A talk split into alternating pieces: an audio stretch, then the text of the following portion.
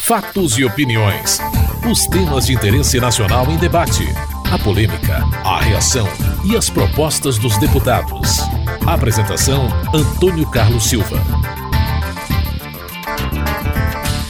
Deputados votaram na semana projetos da área de segurança pública com base nos debates realizados há duas semanas sobre o tema. Apesar de acordo para a votação das propostas, deputados debateram o projeto que cria medidas preventivas e regras especiais para a investigação do crime de tortura contra pessoas detidas pela polícia. Nelson Marqueselli, do PTB de São Paulo, é contra. Eu tenho dó. Depois que for sancionado esse projeto, do trabalho e atuação de todos aqueles que trabalham no país, no país, para combater criminosos, criminosos, bandidos, porque são esses que mais vão sofrer no nosso país. Ai daquele que der um safanão num bandido. Ai daquele que por qualquer motivo, para conseguir uma confissão, colocar numa parede, num canto, não precisa bater, não precisa torturar, apenas ameaçar. Apenas ameaçar. Vai ter de responder na justiça, talvez até para o resto da sua vida do exercício da sua profissão. Essa casa está na contramão da história. Eu peguei alguns levantamentos de presos no país. O índice de ressocialização é o mínimo possível.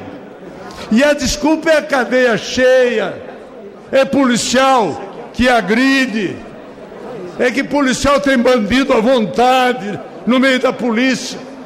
Ninguém fala que pau que nasce torto morre torto. Ninguém fala que bandido é bandido. Aonde? Eu quero saber aonde. Como? Leia o projeto. Nilmário Miranda, do PT de Minas Gerais, afirma que a aprovação do projeto é um passo contra a tortura. Hoje, 16 anos depois, nós estamos aqui é, aprovando esse projeto que é um passo à frente, que cria um sistema nacional de enfrentamento da tortura. Os melhores polícias do mundo não torturam, não torturam. A, uma das melhores polícias do continente é a Polícia Federal se conta nos dedos os casos de tortura praticados pela Polícia Federal, tem alto grau de resolução, deputado e amigo Marqueselli, do, do enfrentamento do crime. Ao passo que outros setores da nossa polícia, que utilizam da tortura, têm uma baixíssima eficiência na punição, por exemplo, um dos crimes mais, o mais de todos, que é o crime contra a vida, o homicídio. 92% dos homicídios no Brasil não são esclarecidos com a tortura. Eu acho que o, o que esclarece crime, que dá eficiência à polícia, é a inteligência, é a informação, é o uso da moderna tecnologia, são órgãos periciais avançados, é a integração das polícias, mas jamais a tortura. Tortura em qualquer circunstância é barbárie. Para Jair Bolsonaro, do PP do Rio de Janeiro, a proposta beneficia a bandidagem. Esse projeto aqui é um projeto que coloca um fim na instituição policial, civil e militar em nosso país. Ele cria um disque denúncia.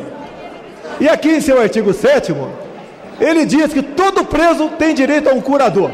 Pode ser advogado, empregado público, etc. E esse curador é que vai fiscalizar e vai denunciar ou não a prática de tortura moral ou física. Está na cara. Com esse quantidade de advogados que nós temos de porta de xadrez, tá certo? Que esse advogado vai denunciar o agente policial. E, esse, e essa denúncia vai diretamente ao Ministério Público. E nós sabemos que os bandidos, assim como os guerreiros do passado, sempre se vitimizaram, posaram de torturadores. Agora, senhor presidente, já que eu tenho dois minutos aqui, esse projeto é um crime contra a segurança pública. Esse projeto, combinado com o projeto do deputado Domingos Dutra, que cria o Estatuto Penitenciário Nacional, vai ser a festa da bandidagem no nosso país. Chico Alencar, do pessoal do Rio de Janeiro, afirma que a iniciativa vai no caminho da superação da tortura.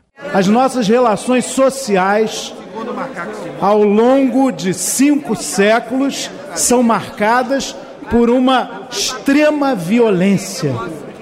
Aqueles que construíram a riqueza do Brasil colonial, seja na extração do pau-brasil, seja na lavoura da cana-de-açúcar, seja na produção do algodão, seja no extrativismo mineral do ouro e dos diamantes, foram escravizados.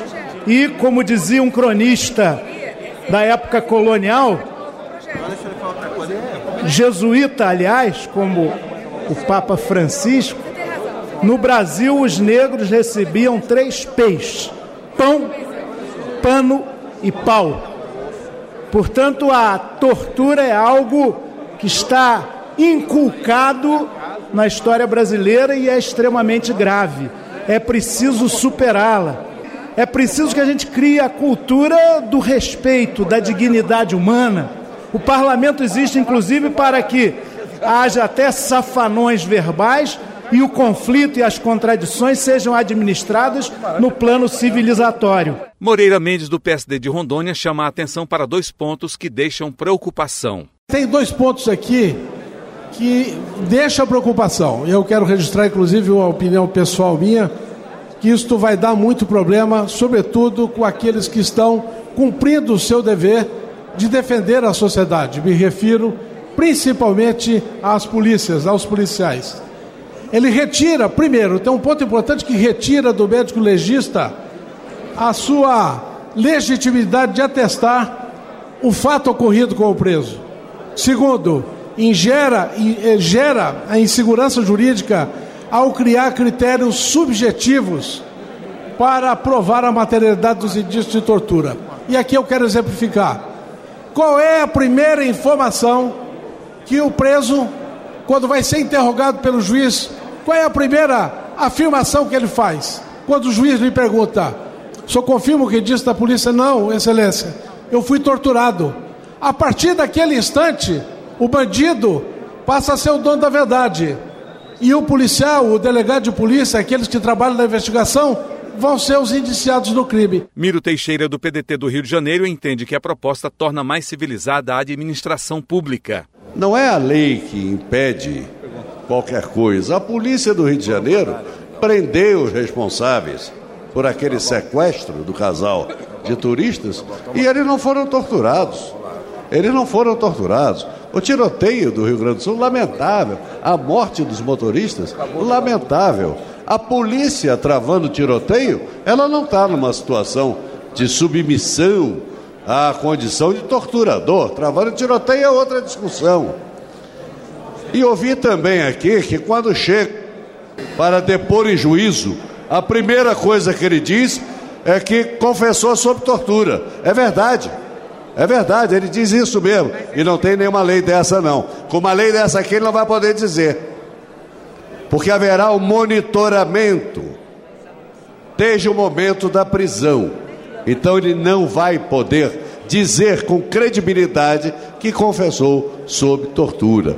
É um bom momento que nós vivemos, porque a emoção do debate muitas vezes leva as pessoas a apresentar argumentos que não têm a ver propriamente com a causa que aqui está sendo defendida. É, são os momentos de revolta até que nós sentimos, porque pessoas inocentes são mortas, são assaltadas, sofrem. Agora, nesse momento, o que nós estamos fazendo é dando um passo para tornarmos mais civilizada a nossa administração pública. O líder da minoria, Nelson Leitão, do PSDB do Mato Grosso, elogia o projeto, mas critica o governo. A tortura pior é a falta de estrutura que o governo deixa dentro das nossas prisões, dos presídios em todo o Brasil. São presos empilhados em cima do outro é uma tortura para os carcereiros, é uma tortura para o policial, é uma tortura para a sociedade, principalmente aqueles que vivem e moram ao redor de um presídio. E com toda certeza, aqui está se fazendo uma punição antecipada do trabalho que deve ser feito. Mas a punição maior deveria ser para o próprio governo, que aplica 0,8% na segurança pública. É um absurdo. E é isso que vem torturando cada vez mais a sociedade e a população brasileira. Muito bom ter um projeto como esse que vai inibir algum tipo de tortura. Mas a tortura pior é a psicológica, a humana, a física, da falta de estrutura que não temos nesse país que precisa ser investido na segurança e na justiça brasileira. Já o líder do governo, Alindo Quinalha, do PT de São Paulo, esclarece o alcance do projeto. É fundamental esclarecer que aqui não diz respeito apenas a prisões, diz respeito a hospitais psiquiátricos, diz respeito, enfim, a asilos, aquelas situações onde a pessoa não tem condições de, por sua própria vontade, sair daquela situação. Portanto, seria um erro imaginar que aqui se faça uma distinção específica de presos apenas. Eu poderia até levar alguns exemplos de que até no treinamento de militares pode e já aconteceu de jovens sentirem mal e até vierem, virem a falecer em função de um exagero no treinamento, vamos colocar nesses termos. Portanto, eu acho que é absolutamente uma luta para evitar a degradação humana.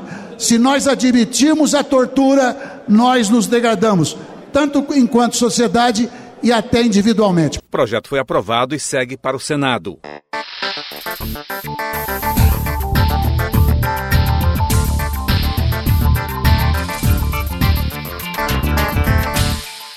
Polêmica na votação em segundo turno da proposta de emenda à Constituição do Senado, que cria mais quatro tribunais regionais federais, por meio do desmembramento dos cinco já existentes, para desafogar os TRFs, principalmente o Tribunal da Primeira Região, responsável por três estados mais o Distrito Federal. Contrário à proposta, o deputado Cláudio Pucci, do PT do Pará, tentou impedir, sem sucesso, a votação da PEC com a apresentação de vários pedidos. Gostaria de pedir tempo a esta casa para que nós pudéssemos amadurecer.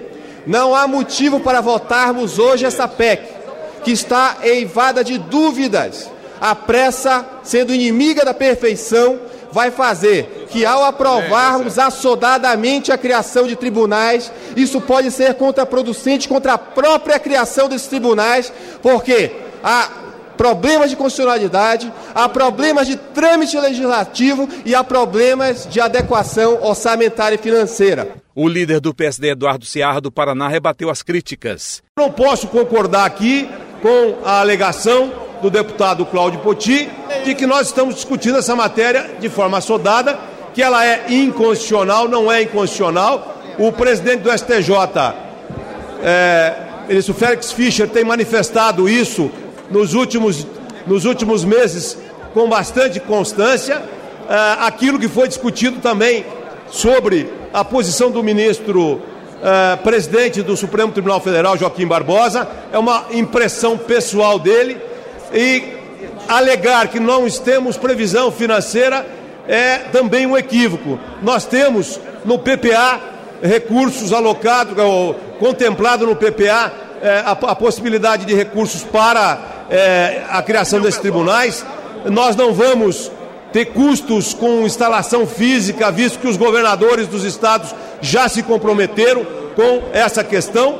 E nós temos sim que hoje consumar o que já está muito avançado aqui no Congresso Nacional. Paz Landim, do PTB do Piauí, afirma que a criação de cargos proposta pelo Senado não resolve o gargalo da justiça. O vice-iniciativa aqui é flagrante a inconstitucionalidade da emenda. Senhor presidente, do ponto de vista do mérito, senhor presidente, vejamos que o direito é nacional. Se você começa a criar em cada estado um Tribunal Regional Federal, você vai fragmentar institucionalmente a Justiça Federal. Basta dar um exemplo aos senhores que os Estados Unidos, que tem 300 milhões de habitantes, eles têm apenas nove tribunais de apelação que correspondem exatamente aos nossos tribunais regionais federais. Portanto, não é o gargalho dos tribunais regionais federais. O gargalho é criar mais juizados especiais, a fim de facilitar o acesso do cidadão comum à justiça federal especializada. Vieira da Cunha, do PDT do Rio Grande do Sul, teme prejuízos a estados. Na hora de fazer os concursos para prover os cargos necessários ao bom atendimento da população, quem será priorizado? Um tribunal isolado, deputado Quinalha, lá no sul do Brasil, que atende apenas um estado? Ou outros tribunais regionais federais, como este, com sede em Curitiba, que vai atender três estados e um contingente muito maior da população? É óbvio, é evidente que o Rio Grande do Sul vai perder a médio e longo prazo. Este discurso de dizer que nós vamos ficar cuidando só do nosso Estado, que os processos vão andar com maior celeridade, é um discurso que não se sustenta e não vai se sustentar. Repito, tomara que eu esteja equivocado, porque sinto que a proposta vai passar como ocorreu no primeiro turno. Tomara que eu esteja equivocado e que todos ganhemos. A Mauri Teixeira, do PT da Bahia, apresenta números para mostrar que a criação de mais quatro tribunais regionais federais vai desafogar a justiça. Eu vou mostrar alguns números, Puti, para você. Nós temos na Justiça do Trabalho 24 tribunais, Justiça Federal 5. Na Justiça Federal nós temos 134 desembargadores. Na Justiça do Trabalho, 487. O estoque de processo na Justiça do Trabalho é 219 mil. Na Justiça Federal, um milhão. Desembargadores federais, os desembargadores de trabalho julgam, por, em média, 2.036 processos. Os federais, 13 mil. Há uma sobrecarga evidente da Justiça Federal, há uma morosidade evidente, há um gigantismo.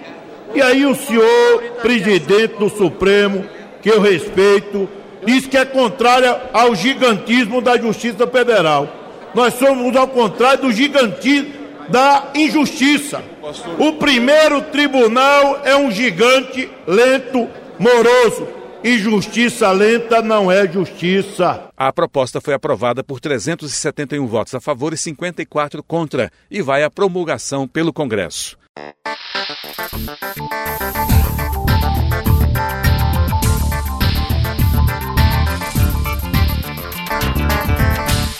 Apesar do acordo para aprovação, a votação do projeto que institui a Política Nacional de Integração Lavoura, Pecuária, Floresta gerou debate em torno do artigo 5 que ficou de fora do texto aprovado. O artigo previa a concessão de bônus a título de pagamento por serviços ambientais aos mutuários que comprovarem a recuperação de passivos ambientais o Partido da República apresentou destaque para tentar repor o artigo ao texto, que teve o apoio do deputado Domingos Sávio, do PSDB de Minas Gerais. Nós lutamos para aprovar um código florestal que respeitasse a atividade produtiva, mas que sempre fortalecesse na prática da atividade produtiva a preservação do meio ambiente. Esse artigo 5 ele vem coroar isso. Ele estabelece um bônus para todo agricultor que desenvolver práticas ecologicamente corretas, práticas de preservação do meio ambiente, de recuperação de área degradada.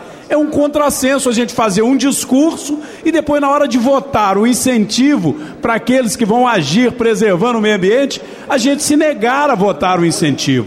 Portanto, o PSDB, em defesa do meio ambiente e valorizando o produtor rural correto, ele vota a favor desse artigo, sim. Para Silvio Costa, do PTB de Pernambuco, a concessão de bônus para pagamento por serviços ambientais já existe na legislação. A oposição está propondo aqui um pleonasmo. Isso já está no Código Florestal. E o PTB vota com o acordo. Sinceramente, eu não sei onde a oposição, o PPS, o PV, o DEM, este povo foi buscar esse argumento. Esse artigo 5 não tem sentido. Já está no código.